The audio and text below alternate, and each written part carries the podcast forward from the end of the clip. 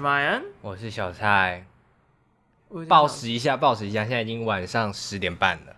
哎、欸，你知道其实之前是 Tony 的时候，我们都差不多在这个时间点录音。哦，真的吗？因为我看起来你看起来很疲惫啊。对啊。啊，我也很疲惫了。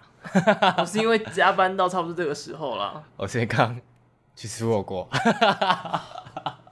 好臭，有够没礼貌的。哎、欸，你身上的火锅真的很浮夸哎。对不起嘛，这是臭豆腐等级的哎。哪有叫臭啊？刚才那个搭电梯的时候，那个其他楼层邻居都吓到了。有吗？假的。很无聊哎。嗯，很无聊。那我们今天就到这边睡觉吧。好，我们暂好了，不录了，不录了，真的好累哦。好啦，今天要聊的电影叫做。兰屿，请问蓝雨在说什么嘞？啊，你是不是忘了准备？对，但是我好，我凭记忆哈，我凭记忆，就是呢，呃呃，汉东他是一个很有钱的商人，然后 然后他们他们有一天就在撞球馆这样打球打球这样子，然后他的下属就就有跟他说就，就哦，他有一个亲戚，然后就是从很远的地方来这样子，然后说什么他在。找要要推荐他的亲戚给他的老板去，呃，去卖肉体，对，去卖肉体。然后之后呢，汉东就觉得，嗯，还是我来好了，这样子，对，还是我来好了。然后我们就就有这样子，就是去饭店缠绵一下这样子。然后蓝宇就好像有点喜欢上汉东，但是其实汉东呢，他就是一个，呃，有点像。乱枪打鸟或者乱约炮的人这样子，是用乱枪打鸟？我不知道了，反正他就是一个一开始没有很在意蓝雨，但他后面发现好像其实自己也对蓝雨有一点特别的情感这样子。嗯哼，这样 OK 吧？就到此为止吗？对啊，我真的好热。啊，反正就是基本上就是他们两个的一些爱情跟认同上面的故事，呃，还有一些社会现实面的一些问题这样。对，但是基本上呢，就是看到两个人。很真挚的爱情啊，没错没错。请问这部片第一次上映的时候是在哪一年呢？你为什么要一直考我啊？因为他应该在海报上面有很，大家我想二十届的二零二二一二一二零。你为什么对今年二零零一二零零一？哦，答对了，对吧？对吧？至少你还会国小的数学。不然你知道今年民国几年吗？一百。一百年吧，一百一啦，一百一哦，一百一十年，对对对，是不是有点扯？还好吧，就反正就是个位数一定是零，看八岁也很难记得。哎，二零二一减掉二十是有多难记？不是，我是在想，刚刚到底是我们今年到二零二二零多少这样子？二零二一没有很难记吧？所有人都知道今年二零二一啊。对不起，好不好？对不起啊，我今天真的很，我真的懒得反驳了。好啦，这部片的导演呢，他是关锦鹏，没错，香港人。对，嗯，之前我朋友一直以为关锦鹏是那个阳台啊之类的地方，又跟他说，哦，我接下来去访关锦鹏，然后他一直以为就是我要去访一个就是什么什么王美帝呀、啊，摄摄影棚的亲戚这样。对啊，那什么关锦鹏是要访问什么东西？我说。什么什么访问什么东西可以放尊重一点吗？没有在尊重哎，什么东西哦？不是吧？当然，他说你在访什么东西？人家关锦鹏是大导演好吗？我没有把他当人看。你有知道他有拍过什么样的大作品在吗？哎，胭脂扣是他拍的吗？没错。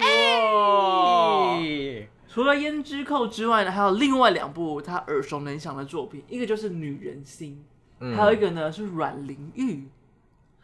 我都没听过哎，呃，没关系，因为基本上都是在我们出生前的电影哦，真的啊，对，那都是很很早很早很早期的作品了。嗯哼，但是也是因为就是他拍女性导，呃，不对，女性的故事拍的非常的厉害，嗯，所以大家一直说他是最会拍女人的导演。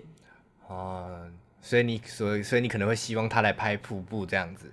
嗯，我没有这个意思，真的好远，有点远。嗯，但是他拍的瀑布应该会蛮好看的，比较好看，还比较哎。然后他还有另外一个我觉得很厉害的头衔，你要不要猜猜看？什么啊？你这样我我怎么可能知道？因为你是最会猜的人呢、啊。这这么太这么太广了，就没有选择的余地，太广了。他呢，应该是史上第一个出道的，呃，不对，第一个出柜的 香港导演哦。那个时候他一九九六年有一部作品叫做《两个女人》，哎，不对，不是不是，男生女相华语电影之性别。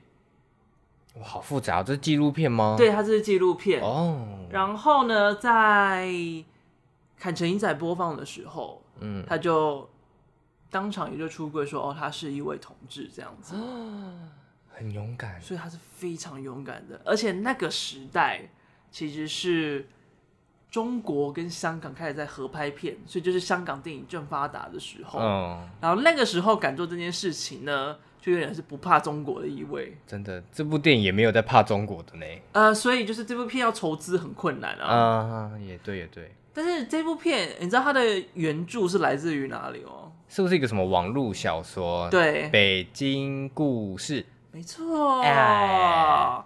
而且它其实原本比较像是 BL 故事啦。嗯。但是在导演的改编下呢，它比较像是一个同志的视角来去看这个故事。考你，因为我也是因为这件事情才知道的。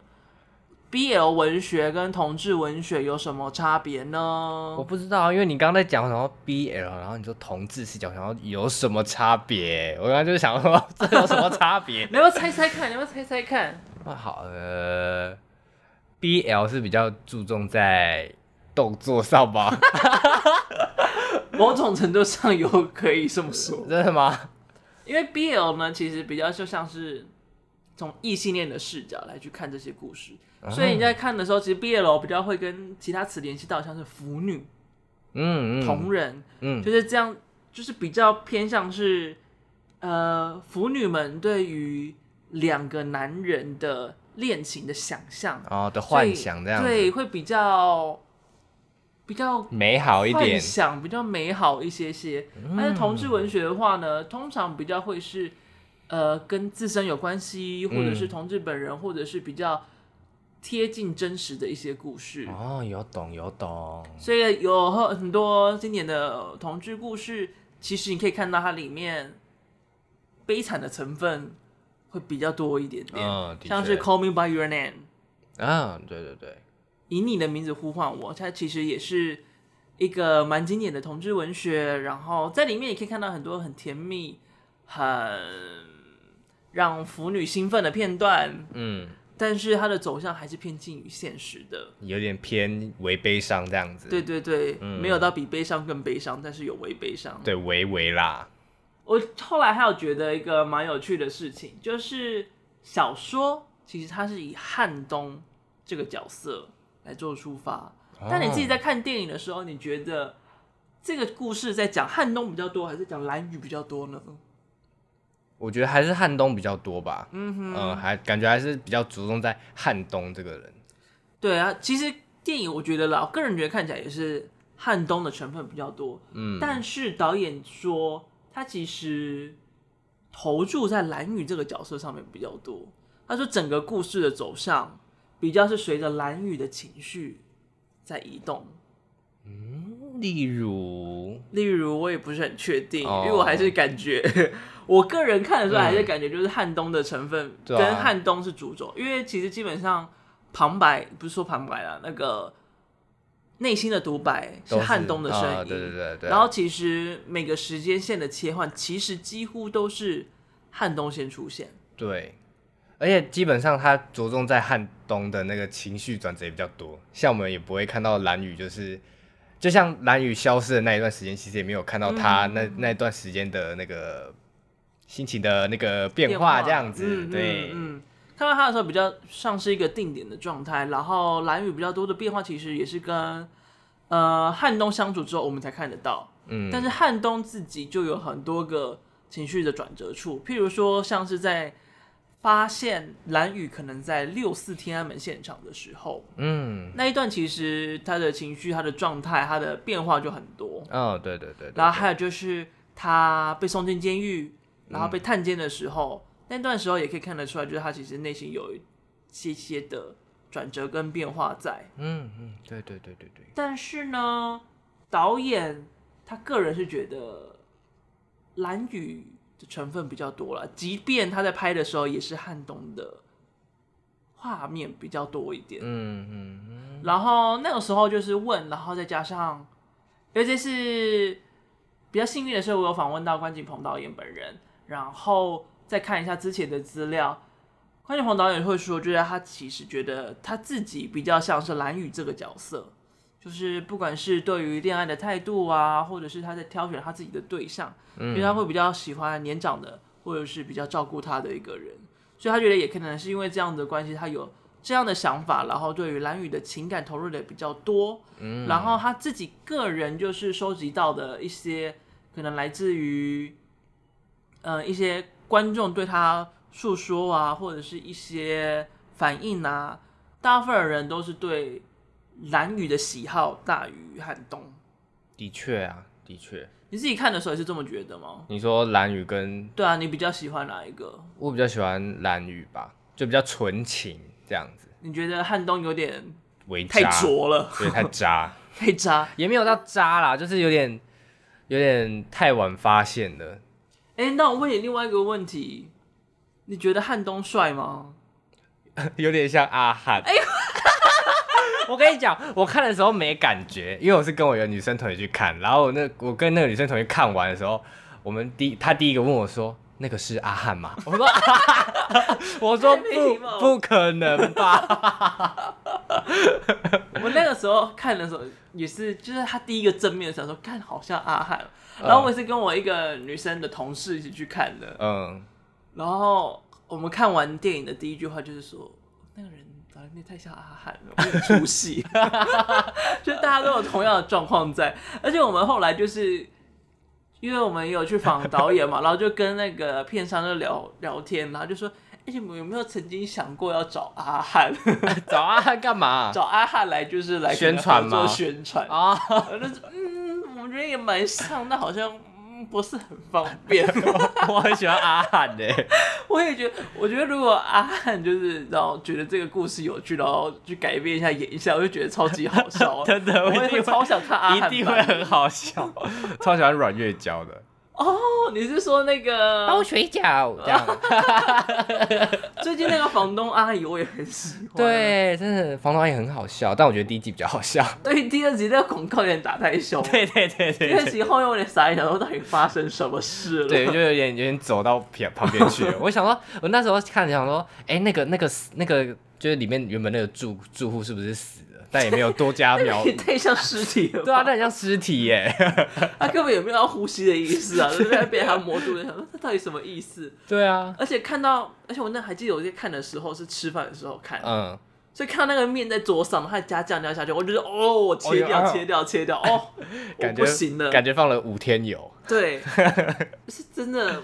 他到底是哪里观察一些房东阿姨会这样乱吃东西？我真的不知道。黑掉的香蕉跟放了五天的面。这真的是能够吃的东西吗？我们又离题了。刚才为什么会到房东阿姨？因为说长得很像阿汉，哦，对，对，太像了，太像了，像到只能离题，有点像。我自己觉得就是一模一样，而且就是因为就是看到他太像，然后再加上就是又要访问，所以就是找很多资料，哇，就是看到就是各种。有点类似的面孔，都会觉得，呃，突然看到阿汉，我们就会突然吓一跳，真的是吓到爆炸。而且就是因为太像阿汉了，就是好多感人的场景我都感动不了。我就想到阿汉躺在哪里，阿汉怎么会这么壮？那你觉得这这部这部电影有什么感动你的地方？就是有可能，就是你觉得可能会让你流泪的地方，有没有撇除阿汉不讲？就是你觉得如果是其他人演，你可能会流泪的地方，有吗？我们思考一下，我我，我们等一下哈，十点五十一分，可能去世后面那一段吧，那一段我觉得很去世哦，去世那一段，去世那一段，然后还有那个他刚出狱的时候，在他们家吃饭那里，哦年夜，我也觉得很感人，嗯，团圆饭那一阵，对，但是我觉得团圆饭那个感人是就是他们家就。他的家人跟朋友就默默的接受了，认很认同这件事情。Uh huh. 然后他他那个时候就还有一个独白，就是汉东的独白，他说：“就是他在监狱里面想了很久，然后才觉得才认定就是蓝宇是一个他能够走一辈子的人。哦，就是这件事情，我觉得还蛮感人的。然后、嗯、那个时候我，我跟我的同事讨论，我觉得我们觉得他会这么认同有两个最大的原因。嗯，一个当然就是因为他历经了另外一个肌肉男跟一个老婆。嗯。然后这次进了监狱，然后看到原本可以就是远走高飞到美国的蓝宇留下来帮助了他，嗯，然后他这么久以来真的能够心动的对象还是蓝宇这件事情，嗯，让他很笃定。另外一个就是当他听到他要进监狱，然后帮他保出来的人是蓝宇，然后他的家人跟他的。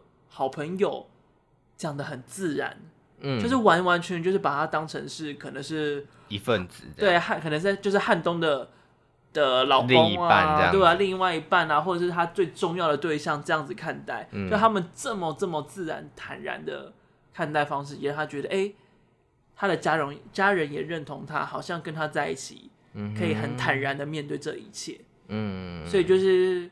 我觉得那个很坦然，跟那个很不用说的默契，跟那个感受是，我觉得是很感人的啦。哦，就是被当成正常人对待这种感觉。嗯哼哼。哦。而且我也觉得这一段是我觉得电影里面拍最好的一段。哦。那你觉得呢？我是觉得没有感动，但是我觉得有难过。就是你还记得他那个时候，汉东买新车给蓝宇，然后他们蓝宇在那边开车，然后在那边放什么？什么最爱你的人是我，然后那一首歌就是贯穿一整个电影的那一首歌，然后他就唱那个主歌，唱唱唱唱到一半要唱到副歌的时候，还要停住了。嗯，然后副歌第一句是什么？最爱你的人是我，但你怎么舍得我难过？然后蓝宇在这个时候就不唱了，然后觉得好感伤哦。就是可能对蓝宇来说，可能汉东是一块好大块的浮木，但对汉东来说，兰屿并不是他的唯一。对，他只是一个可玩的一个其中对象。对，所以对蓝宇来说。虽然你的人是我吗？其实也不一定。然后你会为了我难过吗？好像也不一定。嗯哼。然后觉得好难过。而且我觉得那个时候就是前面都是走一个很甜蜜、很甜蜜的感觉。嗯。而且直到就是汉东讲说，那个当两个人变得太熟悉的时候，嗯，他就是差不多到了该分的时候。你认同这句话吗？我觉得这句话是蛮有可能会发生的。你是说在爱情上面？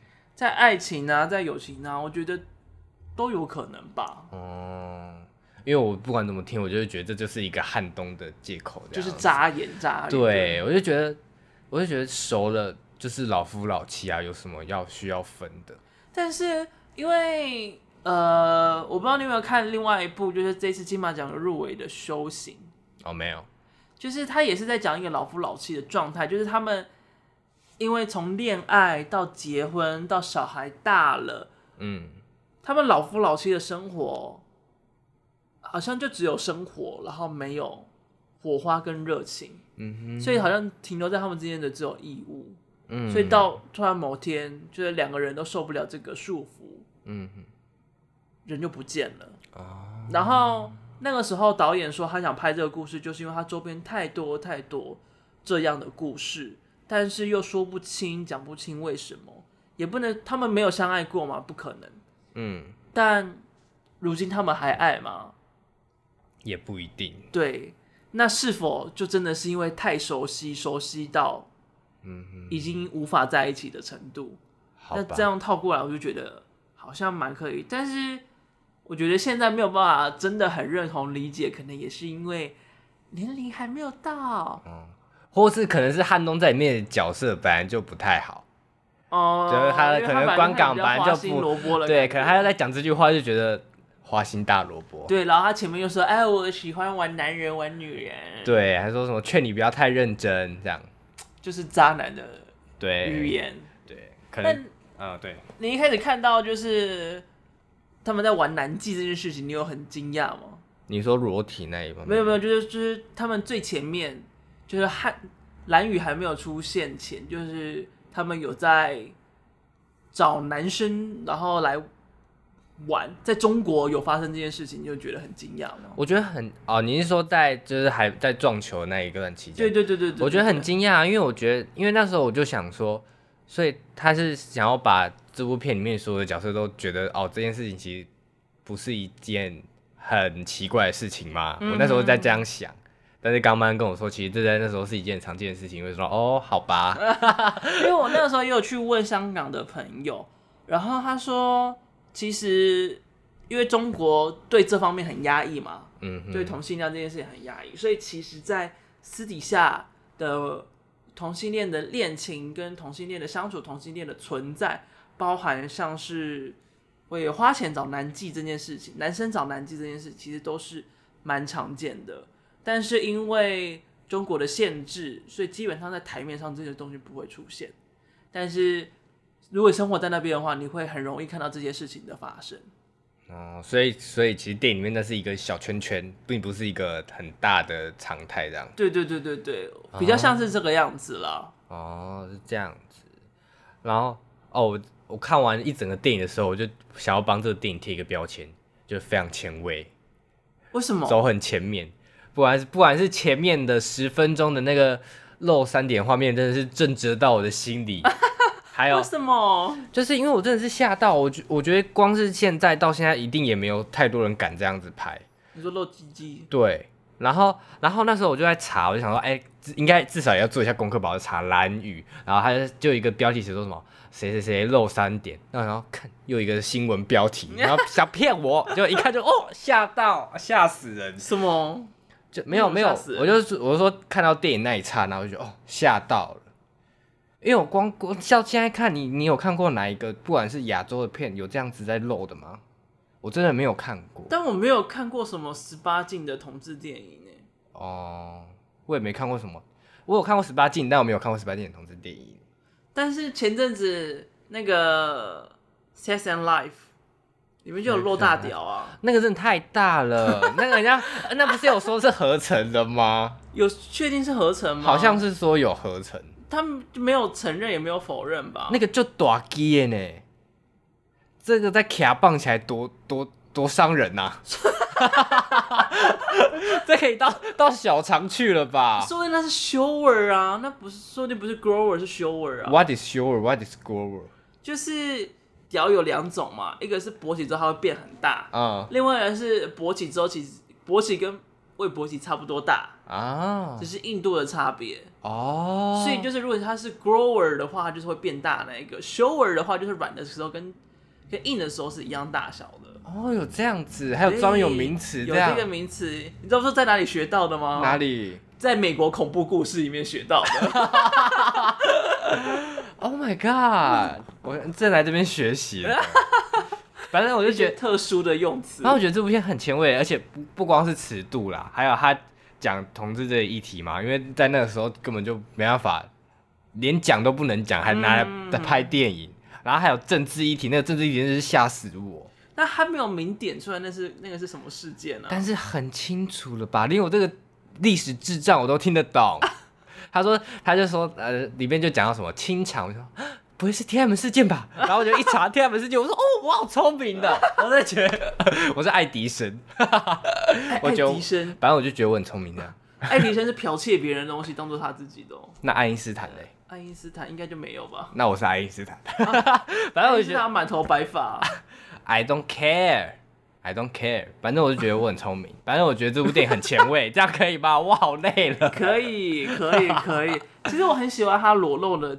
部分是在那个镜头，oh. 但其他他们的亲密性反而没有露第三点出来。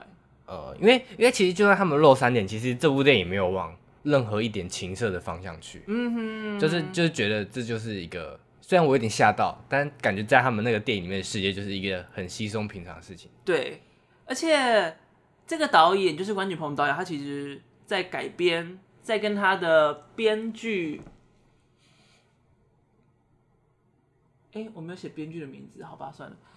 跟他的 编剧在讨论这个故事的改编的时候，他就觉得原著太以异性恋的视角跟太多情欲的镜头，嗯、所以他想要把他那些拿掉，把它改成更接地气的故事。嗯，所以他在当他用这一幕来去看待，就是两个男同志的身体，然后跟他们裸露镜头，其实是很稀松平常的模样，就他们相处的一般的状态。嗯，然后他们他们很情欲的时候，却直接跳过了这些方式，就只有表现出对两个人的恋情啊，一些比较重要、比较记忆深刻的桥段。对，我觉得就真的蛮展现出一个。一对同志情侣或者他们的爱情里面，嗯、就是相处其实是比较重要的，嗯、性可能是其次。对对对对。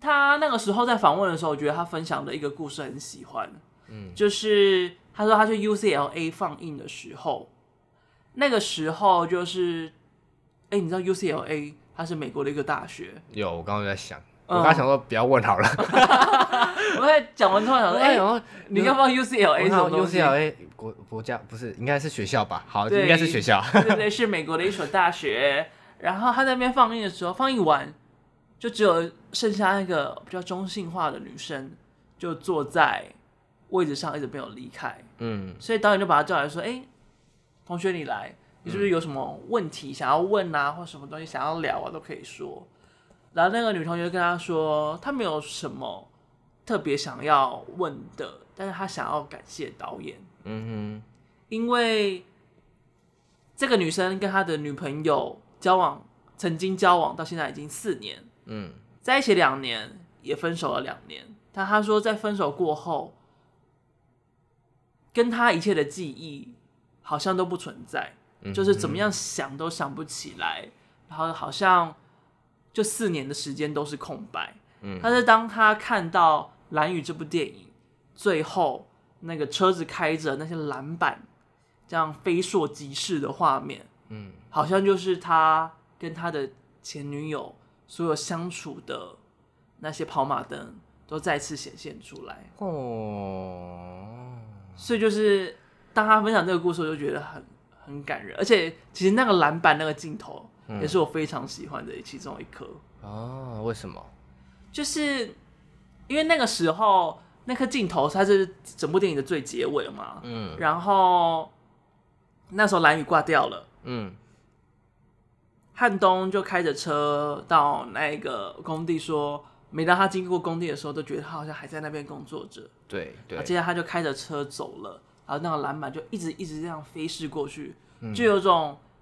蓝雨离开了，然后他的生活还是继续跑着，嗯、但是这些继续的生活全部都不重要了，嗯、因为没有他，这一切都很像是非硕即逝的不重要的日常。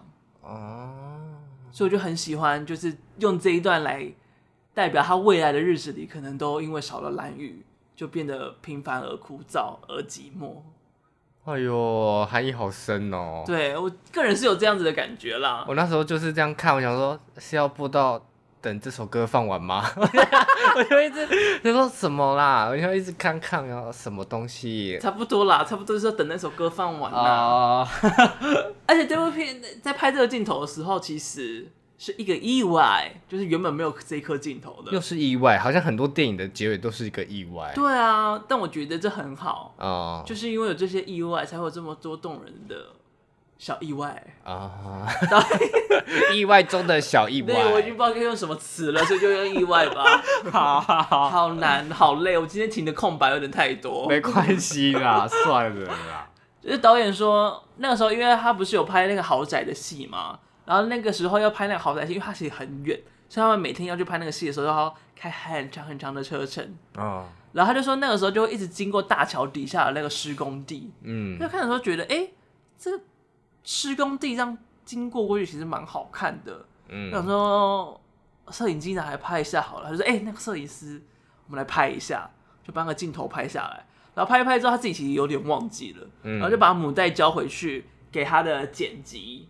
就是张淑平的时候，嗯，然后就看到说，哎、欸，这傻小，怎么会有这个东西在？啊，然后他的助理就说，哦，就导演拍的东西啊，就反正应该可以用吧。嗯、然后就想了一想，弄了一弄，就发现，哎、欸，放在这里好像很适合，就把它剪了进去，所以才有了这样的结局出现。哦，所以有些，所以有时候导演就是拍完就直接丢给剪辑师，他也不会去参参与，可能就等我等他剪完看一下有什么意见再这样子。其实我在访之前我不知道会有这样子的模式，因为在台湾的话，其实蛮多电影、哦、就是导演可能他的比重比较重一点，所以他可能在剪辑啊，在什么他的注目或者是他的意见会比较多一点。嗯、但是在问的时候，其实关锦鹏导演他就有说，他其实跟这位剪辑张淑平。他们合作的次数很多，然后也很熟悉，嗯、所以他每次丢给张淑平的时候，他其实不会干涉太多，嗯嗯，他就会比较期待，就是张淑平会剪出什么样的东西来呢？哦，当他就是当惊喜包在开，对对对对对，他就是有种，我觉得应该就是有种就是分工分的比较明确，嗯、然后也相信彼此的专业，他就相信我把我的我把电影拍好。嗯，然后他就能够用剪辑把这个故事再讲好，嗯，所以我觉得这是一个信任的表现。哇，这很勇敢呢。对，然后那个时候问的时候，他也举出了好几个例子，就是给我们听，而且我觉得他应该是真的很喜欢，因为他真的是滔滔不绝的一个一个一个一个接着讲。嗯，就譬如说，你还记得开头的时候蓝雨是怎么出现的吗？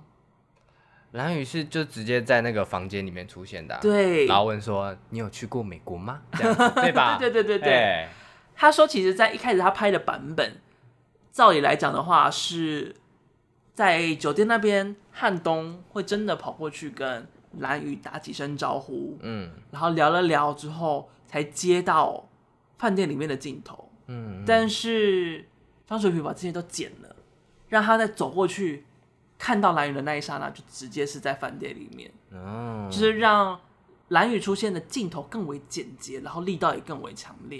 因为其实这部片，如果你仔细看的话，应该有发现，就是它其实它的速率非常的快，非常之快，非常。你那时候看的时候有不习惯吗？是没有到不习惯，因为它其实剪的都是很重点的地方。就是你不会觉得说，哎、欸，这这幕，哎、欸、是这样，然后，哎、欸，这不讲，他怎么前面都没有讲到？嗯哼，对，哦，我只有对那，我只有对那个汉东那个那个犯法那一段比较意外，但是慢慢说，那在那时候是很常见的，每个都是在那时候很常见，真的很常见啊。但是就是，呃呃，小贪大贪还蛮多的，所以什么时候会被抓，什么时候会杀进井口就不太一定。啊、嗯，因为那时候我就想说。为什么他不前面丢一点可能小小线索也好，就是让我知道说哦，他可能有在贪污这件事情。可能也就是因为不需要知道，哦、因为以蓝宇的视角，他可能这辈子都不会知道这件事情。嗯，直到他被抓，才知道哦，原来他贪污了。嗯哼，啊、所以就是也没有必要，就是让观众就是前面有机会知道这样子。哦，so ga so ga。所以这我觉得他很厉害的地方，就是他就是把细节啊、故事其实都弄得很明了、很简单。嗯，真的真的。然后你需要知道的线索，就是当下才会知道，或当下才会感受得到。嗯，因为我一开始以为这可能是一部可能文艺片，蛮文艺的吧？没有没有，我就是可，因为我原本对文艺片印象可能是那种慢慢的，然后就拍出很多那种细节啊，嗯、然后很多怎样的。没有，这部片快的要命，快到我有点吓到。就他一下就哎、欸，好像四个月过去，哎、欸，一年又过去，哎、欸，好像好几年又过去了。对对对，就汉东讲一个旁白，哎、欸，就过去了，对，四个月就过去了，这样子。对对对。所以就是其实这个速率啊，也是在张淑平的简介上面被强调出来的其中一个事情。嗯嗯。嗯，然后你还有没有发现？因为你有看过嗯电影里面的版本，还有网络上的版本。嗯。你有没有发现有些镜头好像长得不太一样？呃，我是我是看完之后呢，我就想说，哎、欸，是不是来做一下功课，然后看一下有没有蓝宇的影评，然后我就看到有有一个影片是被就我我忘记它的标题什么，反正就是有一个我没有看过的片段，嗯、然后就是蓝宇跟汉东在一个白茫茫的雪地，然后他们就在唱歌，这样、嗯、唱怎么怎么哎，你怎么唱？最爱你的人是我，你怎么舍得我难过？对，他们在唱歌，然后然后我就问曼曼说，为什么他们要把这个剪掉？来，请回答。哎、欸，你先自己觉得有这段比较好，还是没有这段比较好？我觉得我那时候看光看这个片段，我就觉得为什么不把它剪进去？但是仔细想想，我也不知道把它放在哪里去。哈啊，哎、欸，所以你没有看到就是这一段被放在电影里面的？没有，没有，没有，没有，没有，没有，没有。这一段他放在电影里面的桥段，就是也是他出狱的之后，然后我忘记是在吃饭前还吃饭后了。嗯哼，那个时候其实我跟我的同事，就是我的编辑，在看到这个东西的时候，之后在讨论。其实我们觉得那幕其实还蛮不错的，就是在出狱前，他们一直都没有就是这么淡然相处。对对对，这么亲密，就是不是在床上，或者是不是他们单独相处的状况，除了在床上以外。在户外的空间好像没有一个这么亲密、这么自然，就是没有一个就是目的的相处。对对对对对，好像没有这个东西。所以如果有这一幕，好像能够表现出他们真的能够很平常心的、很自然、很看淡的去接受他们的感情，在这个社会上面。嗯嗯嗯。但是那个时候导演是说，因为他那一段落呢，唱了很长一段的这首歌曲。他说：“这首歌曲在这边出现，在结尾的时候，其实又会再出现一次。嗯，那那个数那个时间有点太近，哦、反而会降低了最后歌曲出现的力道啊。所以他最后把那个地方选择剪掉。哦，的确该剪。嗯，哦，那还有另外一个大段落被剪掉了。”我刚以为你是说他们因为唱歌太难听了，是吧？那应该就是整个电影里面，就除了最后黄品源的那个 BGM 全都把它全部都剪掉才对。好，你继续讲。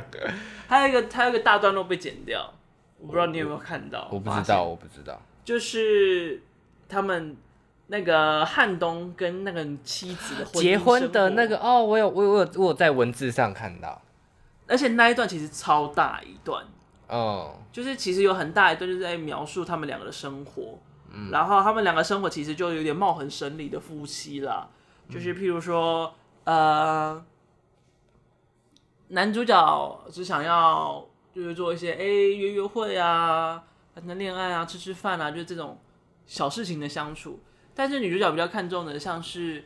一起去卖房子啊，买房子啊，投资啊，就是这些比较金融上面的东西。嗯，就两个人的兴趣，两个人谈的事情，两个人想做的事情是完全不一样的。嗯，所以就有很大一段戏，就是他们在房子里面，然后他们在准备要出门。嗯，然后老婆问他说：“哎、欸，那套房子那个股票你帮我卖了没啊？”然后结果老公就是说：“哎、欸，我的领带在哪里啊？我的什么东西在哪里？”就他们两个人一直在对话。但是对话从来没有联系上，就是鸡同鸭讲的感觉。对对对，然后最后他们离开前的一句台词就是：“哎、欸，你去跟你的朋友跳舞，我去跟我的朋友打球，大家都开心，大家都好。”嗯，然后就离开了，就是有种他们只是生活在同一个空间的人，他们只是室友，他们根本不是夫妻。嗯哼，就其实有很大一个段落，嗯，在形容这件事情，那、嗯、其实是拍的很好的，嗯，就是那些镜头啊，跟那个叙述甚至。叙述的模样，其实我觉得是很好看的。嗯，一开始导演也有想要把这个放进电影里面，嗯，但你猜为什么没有放呢？觉得太长。哎、欸，也是因为被张张淑平觉得太长，把它剪掉了。哦，这真的、哦。对，把它剪掉，而且就是在看初剪的时候，导演看了超难过。他说：“哈，我有拍这么烂吗？有需要把它全部都剪掉吗？” 但其实，其实把这段剪掉，其实。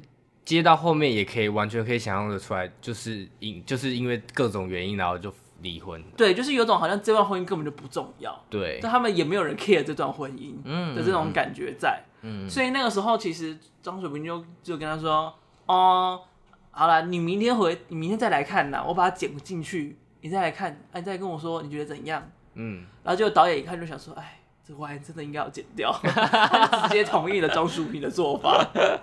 他说：“这真的是因为在电影里面，如果你看的话，嗯，就是夫妻的生活，其实就只有拍婚纱的那个场景，嗯，但是那个婚纱的拍摄，其实你可以感觉到很客套，呃，没有没有那种很有爱意的感觉，就他们相处的方式跟他跟蓝宇相处的那种状况是完全不一样，一点甜蜜的感觉都没有，嗯嗯，所以就是那个婚纱照，闪光灯一闪，咔嚓，就直接接到了。”汉东的独白，对吧？是吗？有独白吗？他应该有讲一句话，然后再接机场吧。我忘记有没有讲话，但是反正就是后来就对，反正就是接机场，然后就遇到蓝宇这样子。对，所以就是其实你可以感觉到，就是没有蓝雨的那些日子，好像就是一闪即逝一样，就根本就不重要，就没了。嗯，好像被 M M I B 删去记忆一样。咔嚓，MIB 哦，电影的 MIB，没有看，对，没有看，但我多少知道啦。啊，好，那这部电影你有什么喜欢的桥段吗？喜欢的桥段，但我觉得我疑惑的桥段比较多。譬如说，应该可以帮你解惑。蓝雨的死，就是因为我查网络上有人说，有人说原著原著是写说他是车祸死的，嗯，然后然后光电影来讲，因为电影也没有讲他到底是怎么死的。所以有人也有人说哦，他可能是跳楼自杀，然后也有人说哦，他可能就是一般就是在工地工作的时候死掉。谁猜他跳楼自杀？为什么他要跳楼自杀？网络上就可能因为一些是现实生活压力，但我觉得这几率可能比较小。对啊，这个是最瞎的吧？对，但我猜我自己觉得比较有可能是工地事故死掉。嗯哼，因为其实最后汉东也是说，就是每次经过工地的时候都会想到他。对，就我也是比较猜测，应该是就是在工地丧命的。嗯，而且汉东最后是不是也说，就是他虽然每次经过这边都会想到他，但他的情绪都没有特别的，就是起伏。对对对对对，嗯、所以可能就是因为不是因为汉东而去去死的，所以他比较不会有那个吗？有可能吗？我觉得可能就是因为他已死了，所以他的心也跟着死了。哦。就他的心已不会跳了。嗯，但我觉得这整出剧哈，汉东都很后知后觉，就觉得后知后觉的太后了。就是就是为什么要这么晚才发现？就是可能像他遇到蓝雨，蓝雨已经已经对他已经快要死心了，他才真的就觉得他才发现说、嗯、啊，我好像真的是就是要跟你走一辈子了这样。但是因为你看他其实他的设定，他有点像是富二代。就他的家世跟家庭其实都非常的大，然后他有公司要养，所以我觉得他应该内心会想象，他需要照着社会的规矩走。所以当他遇到一个觉得不错的女生的时候，他觉得哎、欸，好像可以结婚。嗯，但是他遇到一个喜欢男生，他从来没有觉得他可以结婚。哦，就是我觉得有个状态，有这样的状态，就有点像是那个谁先爱上他的。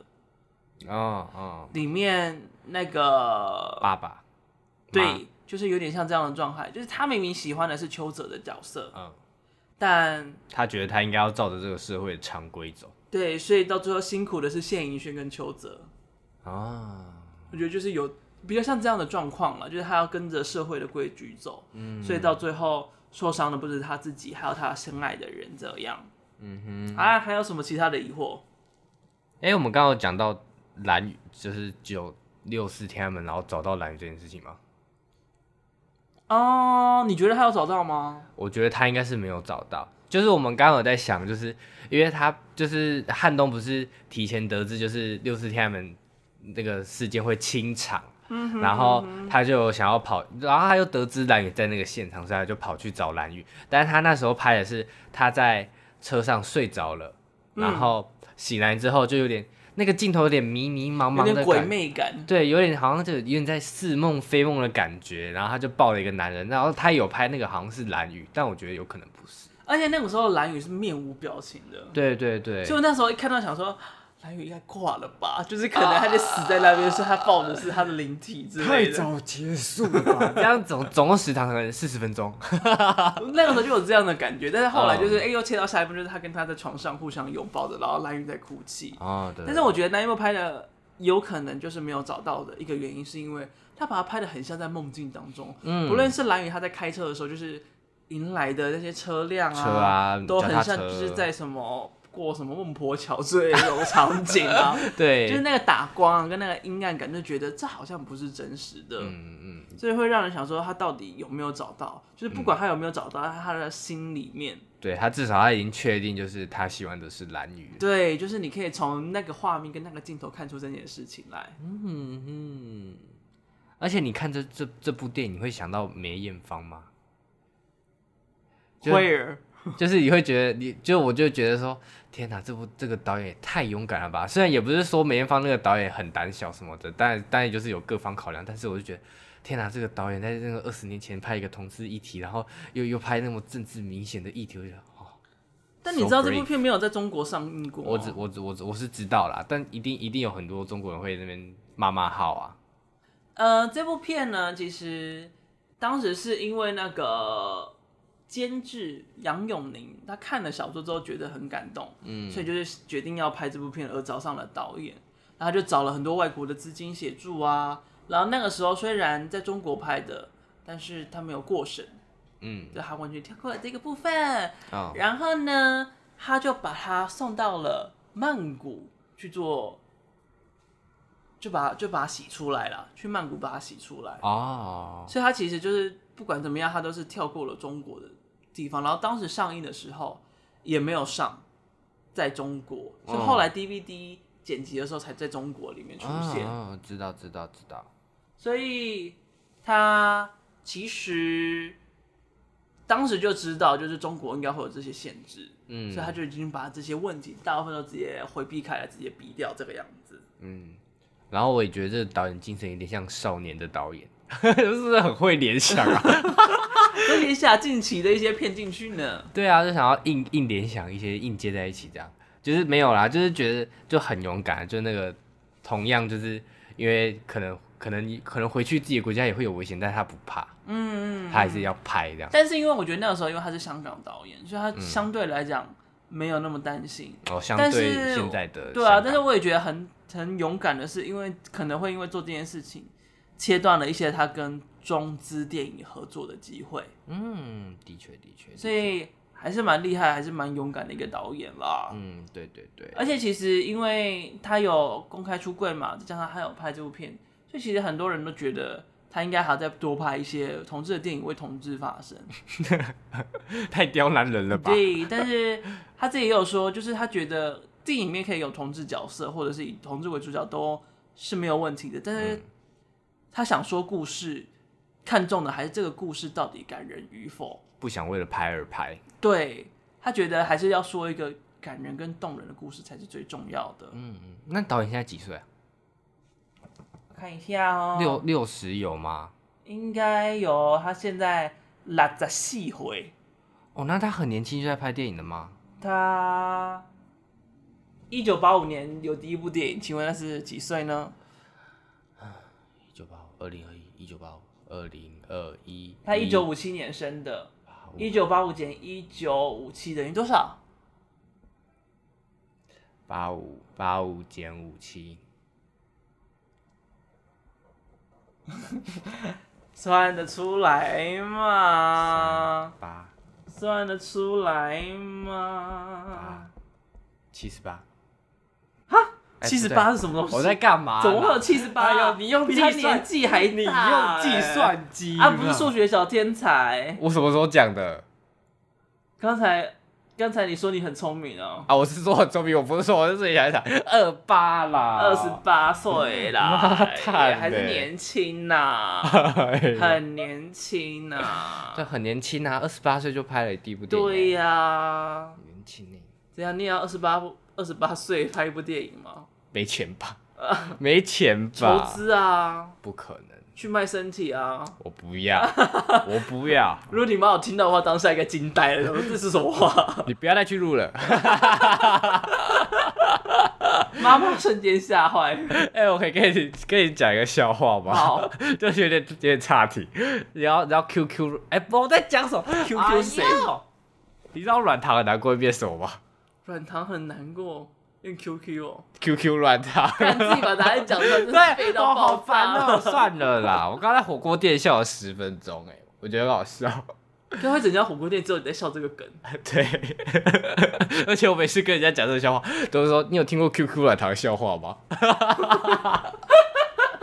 你都先把答案讲出来。对呀，我在干嘛？哦、那你知道你知道谢和弦很难过会变什么吗？谢和流不是 QR code。哈哈哈哈哈！看我好想打你哦，但又不是因为你现在很臭，好好笑！你不要再讲我的味道了。要不是因为你现在很臭，我应该打下去了。我也很想回家洗澡，好吧？我现在全全身都是被染的，都是火锅味。我也很想回家洗澡。好了，我看一下我们录多久了。哎、欸，其实我们有录四十几分钟了，还是就差不多了。差不多了吧？不然你等下剪讲什么时候？嗯，对啊，我也觉得要讲好久。好啦，那就还有要讲的吗？今天就就到这边吧，大家饶饶了我们。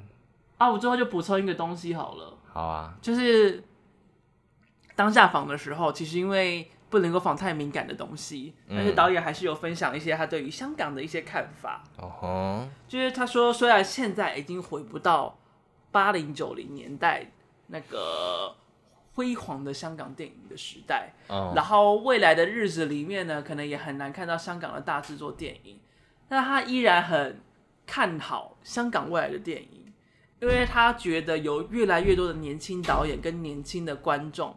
期待看到香港自身的故事。嗯、他现在也有就是参参与很多计划，就是监制一些新导演的作品。明年会拍一部，然后明年年末呢，他也会执行一部他自己的电影。哦，所以他是很看好的。然后另外也有很多香港的影业从业人员来到了台湾。从业人员哦，对，电影从业人员。哦，我现在对电影从业人员的钢管观感不是很好。对从业人的钢管不是很好。我不知道钢管是要怎么看好不好啦。哎呦，算了，你继续讲好了，你继续讲。所以其实蛮可以期待这些来到台湾的香港电影人之后会怎么样拍出他们想要讲的作品，或者是香港电影人跟台湾的电影人会合作拍出怎么样的故事，擦出什么样的火花呢？对啊，会不会说不定之后就会在台湾看到很多讲粤语的电影？哎呦。或者是看到台湾，因此就是开始有不少人在讲粤语，然后开始有人在教粤语，开始在街头可以听到越来越多粤语的出现，或者是粤语的使用。哦，我觉得都是蛮值得期待的。嗯，我听不懂，我说我听不懂粤语啦，不是我听不懂你在讲什么。阳西阳东方什么歌词啊？什么黑凤梨？哦、黑凤梨？哦，我知道。好，嗯，差不多这样。好，我香港水准只有这种。我也知道脏话。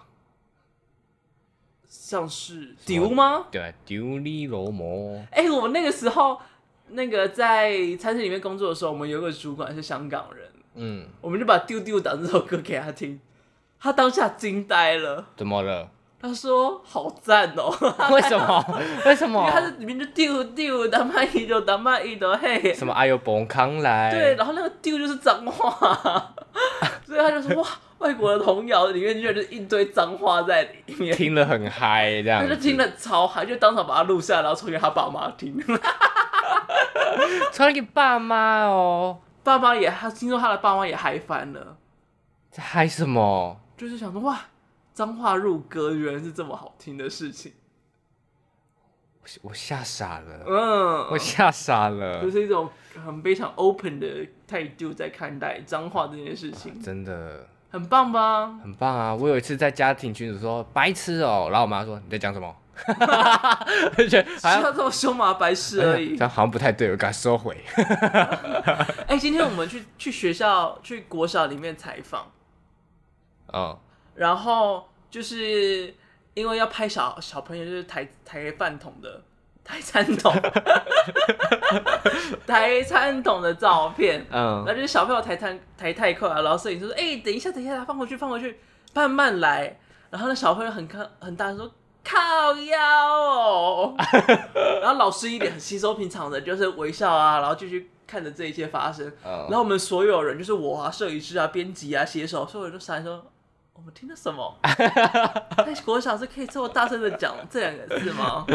那老师感觉就是很稀松平常的看待这一切，好幼稚哦，好幼稚。没有说他们好幼稚哦。我们小时候的快乐可能就是可能学英文的时候学到母牛的，哎、欸，学到牛牛的就靠，就说啊骂脏话都没有在学牛的英文啦，这样子，对对，就是这样。反正就是大家都是有机会就会骂脏话嘛。对，就就是这样了。我不知道我们今天到底在聊什么，聊一些很轻松日常，毕竟就是聊电影嘛，什么电影什么聊。毕竟里面也都在拍日常。对啊，日常很重要，对不对？我们都很喜欢乱连接耶。这这一集最后干脆就放一下田馥甄的日常好了。哎、欸，好啊，尾巴。你也是甜粉吗？也还好啦，没有到粉。好吧，但我是很爱田馥甄的歌。Oh really？我有我有买他每一张实体专辑，到实体专辑都买了。对，而且我很庆幸他新的专辑终于不是找聂永哲来设计。为什么？因为聂永哲设计的专辑都超难开的。哦，超难开，超级难开，很容易毁损到专辑。我以为你说超难看，我想我要不会难看，但是很难开。啊好好。好了，那就差不多到这里啦。我是麦恩，我是小蔡。 大家拜拜。皆さん。啊，顽张ってですか？顽张って傻小，哎呦，要等下剪辑，然后你要做图。对。好哦，我去加油。好，拜拜。我也加油，拜拜。拜拜。